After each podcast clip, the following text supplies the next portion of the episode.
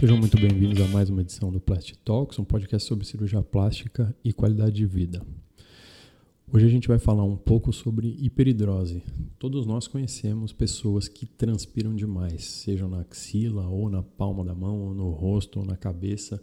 E tem gente que tem realmente uma piora muito grande da qualidade de vida por isso. Né? Então, o que, que é hiperidrose? Como que a gente trata isso? Qual que é a manifestação? O que, que a gente pode fazer para ajudar essas pessoas? É disso que a gente vai falar a partir de agora. Então, a hiperidrose, que é um nome técnico, é uma condição que a pessoa sua demais, ela transpira demais. Então, é, essas pessoas normalmente elas têm uma transpiração excessiva mesmo em repouso. E essa, a, todo mundo transpira, certo? Isso, a ideia do suor é manter a temperatura do corpo, né? Então, quando está quente ou quando a gente corre, quando faz algum exercício físico, a gente transpira. Mas quando essa, essa transpiração ela é excessiva e ela acontece mesmo sem a presença de qualquer um dos fatores, tipo é, o, o, calor ou o exercício, é, a gente tem é, alguns pacientes que têm as glândulas sudoríparas, né, que são as produtoras do suor, que são muito funcionantes, elas funcionam demais. Né? Então, a gente tem várias causas para isso acontecer.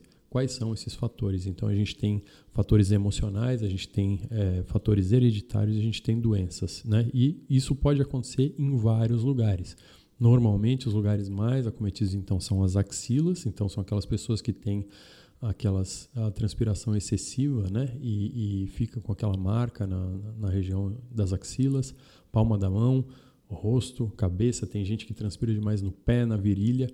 E aí tem, tem vários graus disso. Então, quando a gente tem uma transpiração que é muito, muito grande, isso pode ser extremamente desconfortável, isso pode ser é, um, uma causa de, de um embaraço para essas pessoas.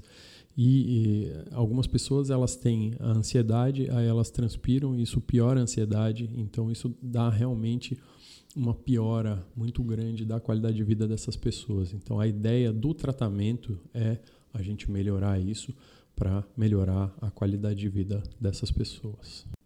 E aí a gente tem dois tipos de hiperidrose. A gente tem o que a gente chama de hiperidrose primária focal, que é o que aparece na infância ou na adolescente, normalmente na mão e no pé, na axila ou na cabeça. E essas pessoas, elas não transpiram quando elas estão dormindo quando estão em repouso. Mas aí você tem também isso, uma coisa aí que assim, mais de uma pessoa da mesma família tem, né? É, você pode ter várias pessoas da mesma família. Isso aí é mais ou menos 2 a 3% da população pode ter, mas menos de metade dos pacientes que têm essa condição consultam algum médico que normalmente é o dermatologista que faz esse diagnóstico. E a gente tem uma, uma hiperidrose que a gente chama de secundária generalizada. E normalmente ela pode ser causada por o efeito colateral de algum remédio ou então por alguma condição médica. Né? E diferente da, da, da, focal primária, as pessoas com essa secundária elas têm um suor em, em todas as áreas do corpo ou em regiões que são absolutamente incomuns. E outra diferença fundamental é que, no caso da secundária, ela pode acontecer é, mesmo durante o sono. Então, as pessoas transpiram durante o sono e normalmente ela surge na fase adulta, certo? Quais são os testes que a gente faz para descobrir é, a área específica da hiperidrose. Né? Um é a gente usa um teste do amido iodo. Né? Então a gente aplica uma solução de, de iodo na área suada e aí depois que você seca você joga amido em cima e essa combinação ela vai dar uma cor azul escura. O outro é um papel. A gente põe um papel especial que é colocado na área para absorver e depois você pesa. E aí quanto mais peso ele, ele se apresenta, mais suor está é, tá acumulado. Normalmente a gente usa o do amido iodo, que é muito mais fácil de fazer e nos consultórios a gente tem isso, certo? E aí, como é que a gente trata isso? Aí a gente vai determinar primeiro, né? Então a gente vai determinar a causa da condição. Então, se a pessoa tem alguma alguma medicação que ela está tomando que causa isso, ou então se ela tem alguma coisa é, médica para causar. Né? E aí, é, então, primeiro a gente acha o diagnóstico, né? Fala assim, então o que está causando isso, se é uma coisa primária ou secundária, porque se ela tiver algum fator causal, a gente pode afastar a causa e fazer com que isso uh, melhore espontaneamente, ok? Aí, é, quando a sudorese é axilar, a gente pode a gente pode usar é, desodorantes antitranspirantes, né? Então existem alguns desodorantes é, mais fortes, a gente pode usar isso, né? A gente tem algumas drogas também que, que a gente pode usar para diminuir a secreção da, da, glândula sudorípara, mas elas não são muito, muito uh, usadas porque os efeitos colaterais, quando a gente toma esse remédio, então muitos pacientes têm boca seca, pode ter tontura, é, e aí a gente tem também outros, né? esses são anticolinérgicos. A gente tem outras medicações, como beta-bloqueadores ou benzodiazepínicos, que podem é, diminuir o estresse. E aí, quando as pacientes ou os pacientes eles vão fazer, são pacientes que têm a causa primária como o estresse, aí eles podem ter uma melhora com isso. Por isso que é importante fazer o diagnóstico correto para a gente poder saber o que, que a gente vai fazer. Ah, né? Então a gente faz o diagnóstico para poder indicar o tratamento mais adequado. Aí a gente pode usar também a iontoforese, que é um procedimento que a gente usa uh, umas agulhas, a eletricidade, para como se a gente fosse desativar temporariamente a glândula sudorípara. Né? Esse ele é mais usado para transpiração de mãos e pés. Né?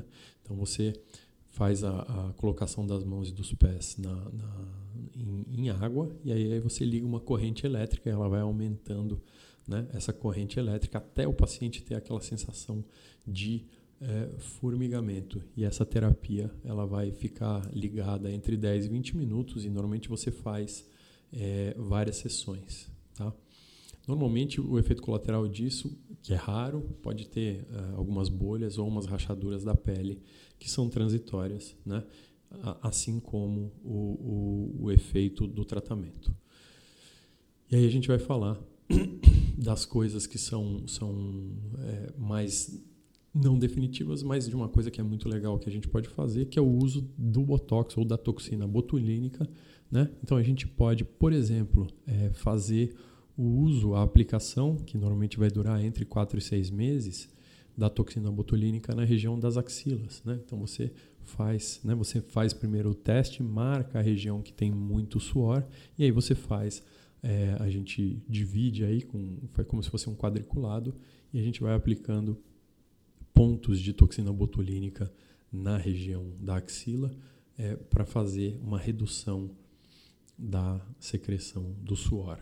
Nas mãos e nos pés, a gente também pode fazer, mas é muito mais desconfortável de fazer. Então, dói muito fazer na mão e no pé. Então, normalmente o que a gente faz é uma redução da, da, da secreção do suor na região da axila com toxina botulínica é, mãos e pés, normalmente a gente precisaria fazer um, um, um, bloqueio anestésico mais intenso, porque você fazer aplicações na palma da mão e na sola dos pés realmente é bastante desagradável e bastante doloroso. Não fosse esse o, o, o, o principal inconveniente, aí a gente conseguiria fazer muito mais. Né?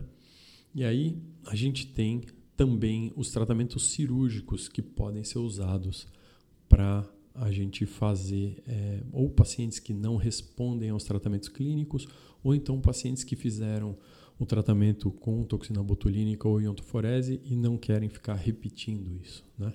Então a gente tem é, basicamente dois tratamentos. Um é uma simpatectomia, que é uma cirurgia que é feita normalmente por é, endoscopia, na verdade, ou toracoscopia, que aí tem duas classes de cirurgiões que fazem esse tratamento, que normalmente são cirurgiões vasculares ou cirurgiões do tórax que dominam esse procedimento. Né? Então, a simpatectomia, é, o que, que você faz? Você faz uma cauterização é, então, primeiro faz uma toracoscopia, que é você desinsufla o pulmão de um dos lados, e aí você entra com uma câmera e acha o gânglio que é o, o, o responsável por isso. E aí você vai lá e faz a cauterização, né?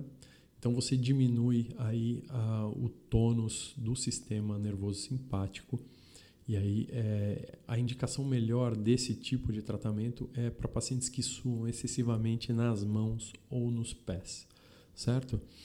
A coisa mais comum de acontecer é do paciente manter esse tônus, então assim, melhorou muito a mão, mas começa a suar, por exemplo, no tórax ou na barriga. Mas uh, essa é uma complicação menor, né? Então, na verdade, o que acontece é você ter uma hiperidrose, ou seja, uma sudorese compensatória em algum outro lugar do corpo. Né? A imensa maioria dos pacientes que fazem a simpatectomia torácica não tem um grande arrependimento, porque melhora muito a qualidade de vida dessas, dessas pessoas, certo? Então, é uma cirurgia que o efeito é absolutamente imediato. Se você vê essa cirurgia sendo feita, você está na sala de cirurgia, o paciente tem aquela mão que é, transpira, que é gelada, e aí na hora que você faz a cauterização do, do, do gânglio, o que acontece é que a mão ela fica quente e seca praticamente instantaneamente. Então, é uma cirurgia muito legal. E para pacientes que já fizeram é, o, o, tratamento com toxina botulínica e não querem é, ficar fazendo a manutenção, aí o cirurgião plástico pode fazer uma curetagem e lipoaspiração. Então, é, essa serve basicamente para para hiperidrose axilar. Então, o que a gente faz normalmente é uma lipoaspiração da região da axila e aí a gente faz uma a gente faz uma, uma lipoaspiração bem superficial para tentar fazer a remoção de algumas dessas glândulas sudoríparas, né? Porque a gordura, elas ficam na parte mais profunda da pele e na parte mais superficial da gordura. Então a gente pode fazer essa lipoaspiração dessa região e aí, quando a gente faz isso, a gente tem um alívio desse, dessa sudorese excessiva na axila. Né? As, uh, os efeitos colaterais ou as maiores complicações que a gente pode ter de fazer uma lipoaspiração e curetagem bem superficial na pele é da gente ter um, um, um efeito que é de uma hipercromia, né? a gente ter uma alteração da coloração da pele da região da axila, essa é uma, uma, uma, uma questão. A outra questão é a gente pode ter algumas necroses da pele quando a gente faz uma lipoaspiração muito superficial ou quando a gente faz mesmo uma retirada de pele que em alguns casos ela acompanha, certo? Esses são basicamente os tipos de tratamento que a gente tem uh, ah, para fazer da hiperidrose.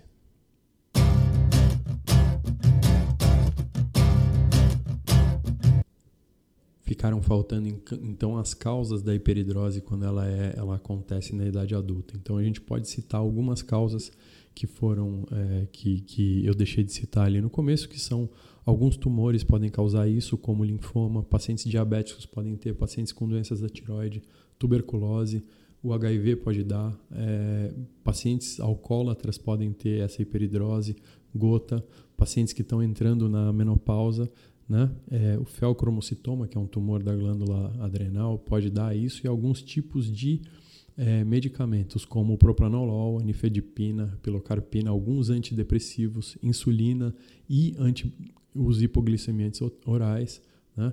tamoxifeno, sildenafil, que é usado para tratamento da, da disfunção erétil, a gente pode, o omeprazol pode dar isso, ciclosporinas e o tramadol, que é um remédio que pode é, ser usado para o tratamento de dor, que é um derivado de morfina. Então, todos esses remédios e todas essas doenças podem dar é, a hiperidrose. Por isso é importante a gente fazer a distinção e fazer um bom diagnóstico para a gente conseguir fazer o tratamento mais adequado.